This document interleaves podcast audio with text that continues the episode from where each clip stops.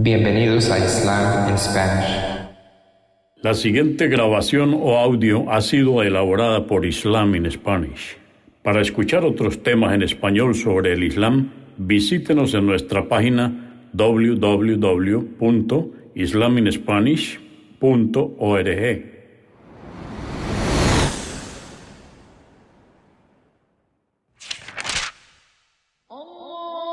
Bismillah ar-Rahman y Rahim. En el nombre de Alá el Clemente, el Misericordioso. Todas las alabanzas pertenecen a Alá, subhanahu wa ta'ala.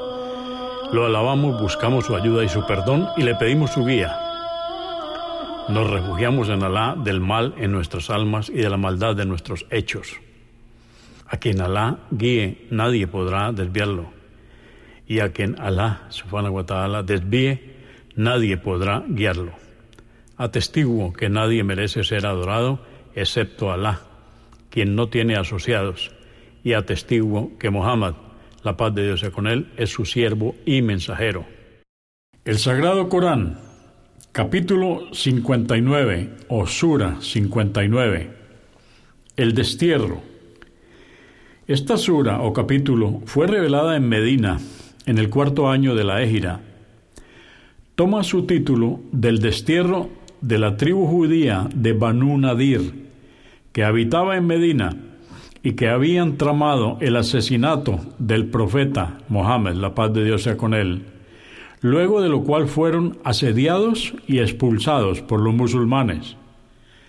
Consta de 24 aleyas o versos. En el nombre de Alá, clemente, misericordioso, todo lo que hay en los cielos y en la tierra glorifica a Alá. Él es poderoso, el sabio. Él es quien hizo que los incrédulos de la gente del libro, la tribu judía Banu Nadir, abandonaran sus hogares en el primer destierro. No creíais que saldrían y ellos pensaban que sus fortalezas les protegerían de Alá, pero Alá les sorprendió de donde menos lo esperaban y fundió el terror en sus corazones a tal punto que destruían sus casas con sus propias manos y con la ayuda de los creyentes. Reflexionad sobre ello, oh sensatos. Si Alá no hubiera decretado su destierro, les habría castigado en la vida mundanal, pero en la otra vida sufrirán el castigo del infierno. Ello por haberse enfrentado a Alá y a su mensajero, quien se enfrente a Alá sepa que Alá es severo en el castigo. Cuando cortasteis algunas palmeras de Banu Nadir y a otras las dejasteis en pie, fue porque Alá en esa batalla os lo permitió, para así humillar a los corruptos. No tuvisteis necesidad de emplear vuestra caballería ni vuestras fuerzas para alcanzar el botín que Alá había decretado para su mensajero. Alá concede a sus mensajeros predominio sobre quien le place, y Alá tiene poder sobre todas las cosas.